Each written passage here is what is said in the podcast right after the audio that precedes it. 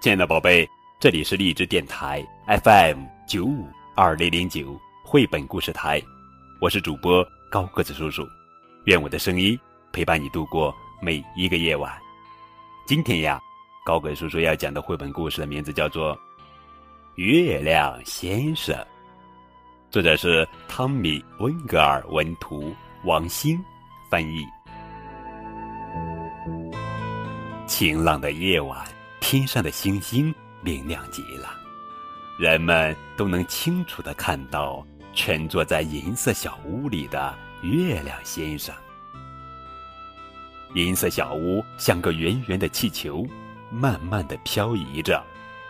空中的月亮先生很孤单。一个夜晚又一个夜晚，他远远的望着地球上翩翩起舞的人们。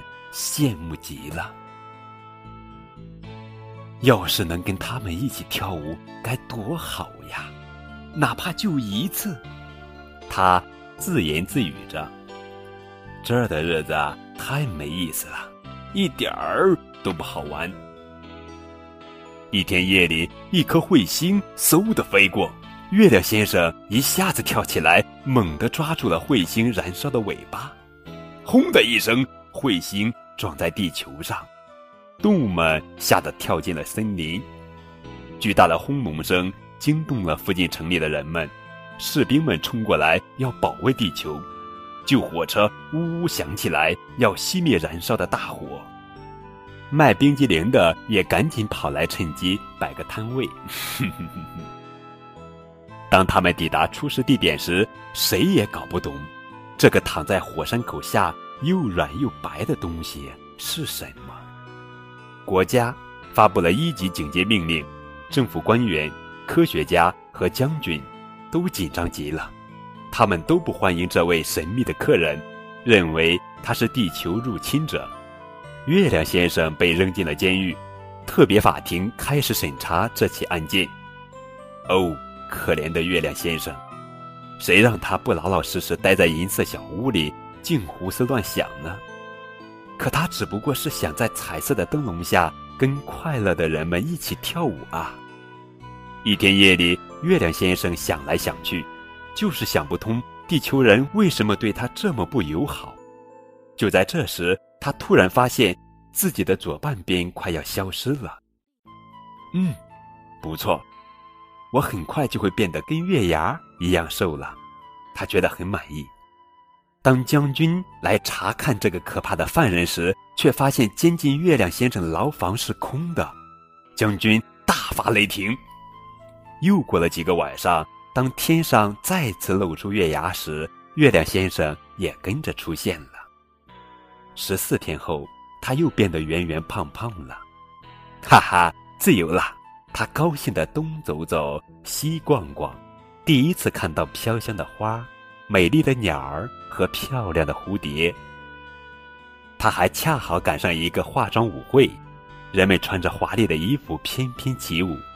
看啊，这位先生扮成了月亮，一位女士喊道：“月亮先生快乐的心都飞起来了，一连狂舞了好几个小时。”一位坏脾气的邻居受不了音乐的吵闹，叫来了警察。看见穿着制服、带着手枪的警察，月亮先生吓得急忙钻进了森林。警察正在搜捕月亮先生呢，一发现目标肯定不会放过。月亮先生跑得比警察快多了，嗖的一下穿过森林，跑过田野。他在一片荒凉的山丘上看见一座古老的宫殿。宫殿里住着一位科学家，布森·凡德尔·东科勒博士。是一位被世人遗忘了很久很久的老教授，几百年来，他一直在建造一艘飞船，一艘能够飞向月亮的宇宙飞船。飞船已经造好了，就静静地停在塔楼的发射台上。但博士太老也太胖了，挤不进飞船的驾驶舱，只好请求他的客人做第一位飞行员。这时。月亮先生也已经明白，自己在这个星球上根本找不到安宁的生活，便答应了博士的请求。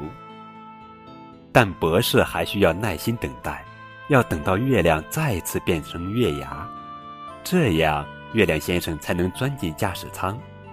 他想，几夜之后，月亮先生就和他的救命恩人告别了，他们互相祝福平安，眼睛里含满了泪水。